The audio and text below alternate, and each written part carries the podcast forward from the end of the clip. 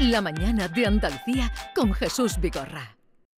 Oye, ¿hay alguien ahí? Es que esto no puede estar sucediendo, esto es imposible. Encerrado dentro del teatro.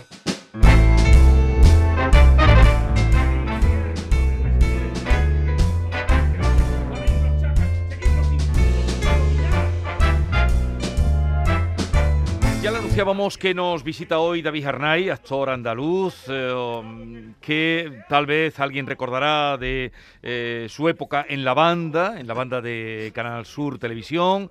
Luego, digo papeles importantes porque son muchos los que ha hecho, eh, su papel en Betty la Fea, la serie Allí Abajo, que tuvo también mucho éxito, ahora en Cuéntame, y desde esta noche en la Sala Cero, en Sevilla, hasta el día 13 de marzo con la obra ¿Y ahora qué?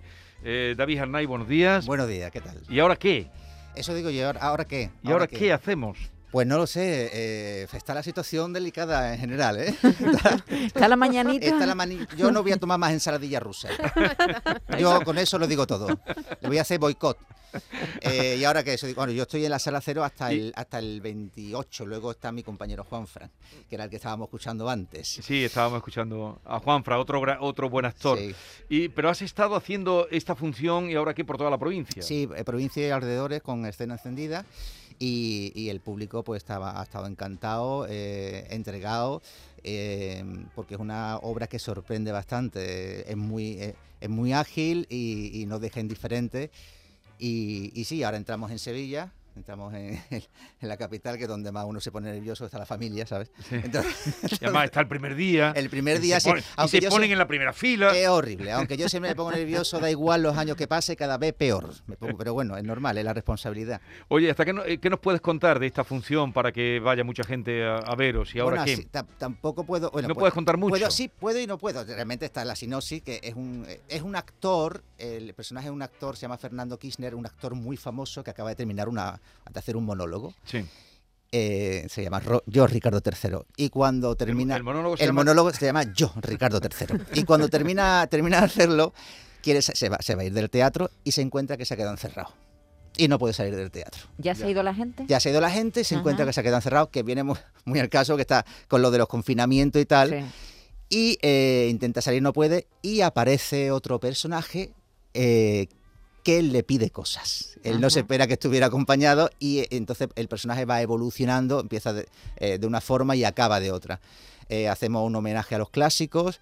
eh, hay texto hay texto a cascoporro pero y tampoco puedo contar mucho más porque claro es como cuenta ya entonces pues eh, no puedo- no puedo- Es una Sí. comedia, ¿no? Es una co- Está sí, en es una Sala co- Cero, es una comedia. comedia, es Porque co- la Sala Cero está especializada precisamente Es comedia, en pero también comedia. te deja el pellizquito, ¿eh? Eh, hay momentos también, en fin, que... que- De miedo también, ¿no? de- sí, sí. Es que un en un teatro dicen que hay muchos fantasmas. En los teatros hay fantasmas, ¿no? Dicen. Yo en teatro en teatro no me he encontrado fantasmas. Donde sé que había fantasmas era donde grabábamos allí abajo, que ahí sí habían fantasmas de verdad. ¿Ah, Era sí? en el Palacio En el Palacio de, Mons- de Monsalve. La se serie allá abajo que tuvo mucho éxito. ¿Y, y- y por qué dices que había Porque allí? había un fantasma, eh, eh, bueno, María León lo decía también, eh, decían Marta, era una niña, y luego ha habido allí el típico programa de, de cosas de... mm, Sí.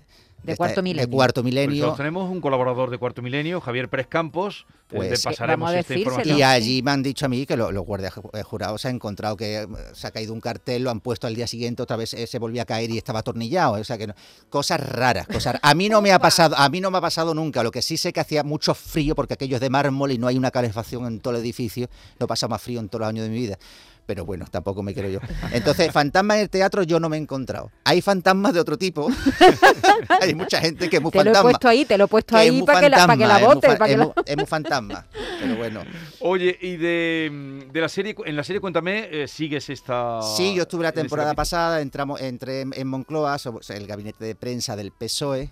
Yo hago de, un, de un- un periodista andaluz. ¿En qué, ¿Por qué año vais ya? Por el nove- eh, está a puntito de perder PSOE, 94. Ujú. 94, ahora ya entra Aznar, creo, me parece a mí. Y estuve la temporada pasada, he estado esta temporada y, y bueno, pues la verdad que encantado porque con el equipo es maravilloso. Eh, llevan 20 años ya, ellos y yo. Ya ¿por se dice- conocen. Porque dice, eh, no lo he pillado, estoy a punto de perder peso. Está a punto No, de el per- PSOE. El PSOE, PSOE. no, no, no, no, el PSOE. He entendido, PSOE. estoy a punto de perder peso. no, digo, más peso no, yo estoy muy delgado, como Las pierda ya peso. elecciones. El PSOE a punto de perder No, las no, elecciones. No, no, no, no, no. Oye, y el, en esta serie, ¿qué tal la habrás encontrado ahí también con María Galeana? ¿Habías trabajado alguna vez? María Galeana, yo había trabajado en Más allá del jardín, pero yo más allá del jardín tenía una frase que decía te acompaño. Solamente tenía esa frase que me la estuve preparando tres meses y cuando llegué... esto lo voy a contar, esto lo voy a Cuéntalo, contar. por favor. Pedro- Más allá del jardín es la película que se basa en la novela de Antonio Gala. Efectivamente. Sí, con.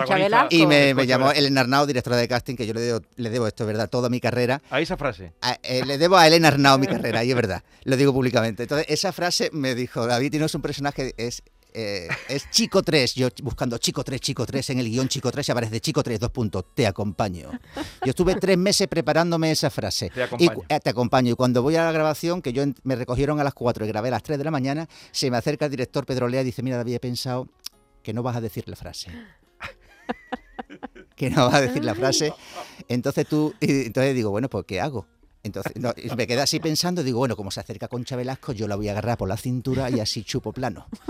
Efectivamente, chupé plano y me harté de jamón serrano porque era la, era la fiesta de, ¿cómo se llamaba el, el personaje de Concha Velasco? Al- al- Palmira, Palmira, Gadea. Palmira.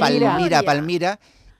Y, eh, Memoria, sí, sí, y, y me harté de jamón serrano, pero de 5J, ¿eh? Y eso es lo que yo me llevo de la película. Pero saliste luego en plano. ¿no? Salí Sí. en plano, muy delgado. Ahora que has dicho voy a perder peso, delgado, delgado, era un fideo. Fideo, tenía una 38 de. Pero ¿por qué y con qué motivo la agarrabas tú? Yo la agarré para chupar. Porque, claro, eh, la, la- pa' chupa- chupaplano, la- el, el- el- el persona- el personaje decía, venía a preguntar por su hijo, por su hijo, ¿dónde estaba el hijo? ¿Dónde estaba? El hijo estaba en otro sitio. eh, eh, y, y claro, ¿dónde está? No me acuerdo el hijo, el hijo era eh, Miguel Hermoso. Y, y contestaba el otro actor. Y yo digo, bueno, si yo me han quitado la frase, me han quitado el micro, no hago O nada, me pego a esta. pues yo me pego a Concha Velasco.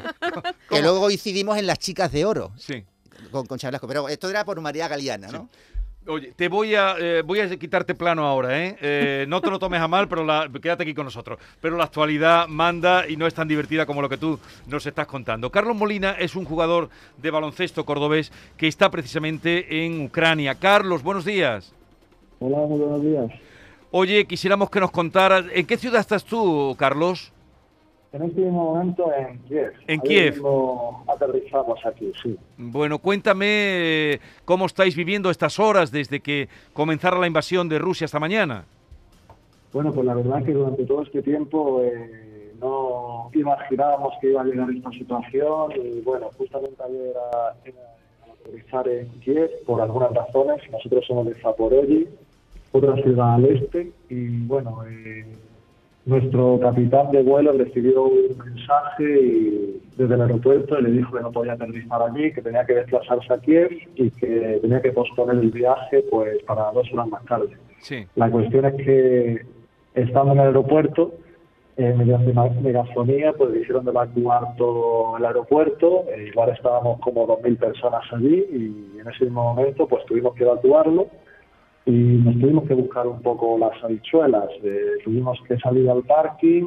Allí en ese mismo momento pues eh, escuchamos el estruendo de las explosiones que se estaban dando en diferentes partes de la ciudad y y sobrevolando los aviones caza por encima nuestro. Así que te puedes imaginar que de la noche a la mañana eh, ha cambiado la situación por completo, radicalmente. Vaya, vaya recibimiento. ¿Y dónde te encuentras ahora? Ahora estamos en un hotel aquí en Kiev y bueno, eh, la verdad que ahora tranquilos, pero bueno, yo de hecho estaba hablando con vuestra compañera hace unos minutos y le estaba comentando que, que el tráfico está colapsado, hay una avenida entera colapsada y pasando tanques y, y camiones militares, o sea, una auténtica, una auténtica situación, la verdad que desoladora. ¿Qué vas a hacer a partir Eh, de ahora? ¿Te quedas en el hotel? ¿Qué vas a hacer? Porque el, el- el espacio aéreo está cerrado. ¿Qué, qué- qué piensas hacer?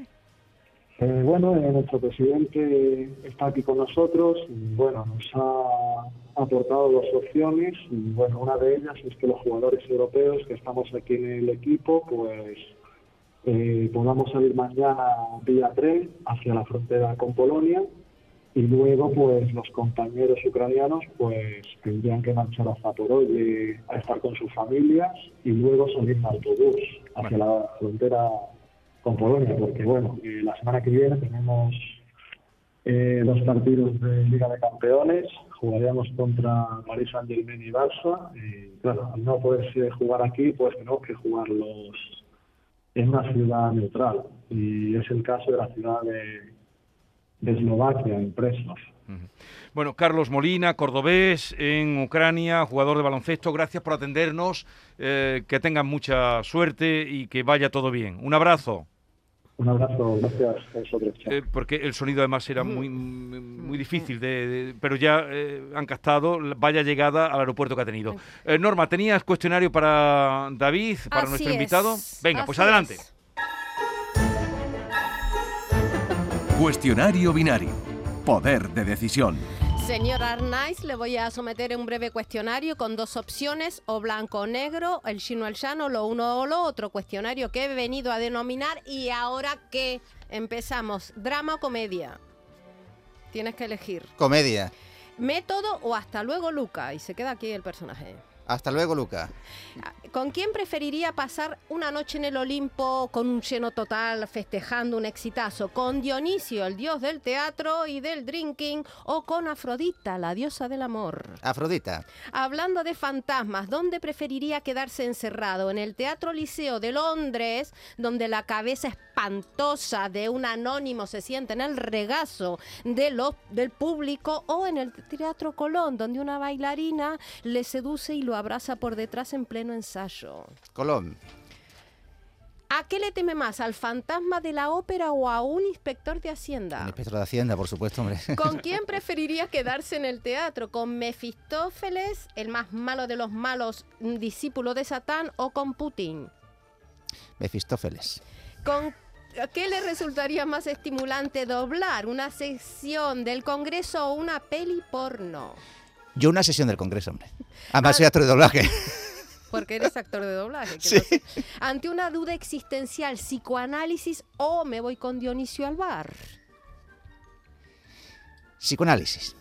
Como artista ha vivido haciendo equilibrio en el alambre o afortunadamente no ha pasado hambre. No he pasado hambre. Y para terminar, si se quedara encerrado en el teatro con la persona de sus sueños, ¿aprovecharía para ensayar o intentaría tirarle los tejos, meterle mano, en fin, esas cosas?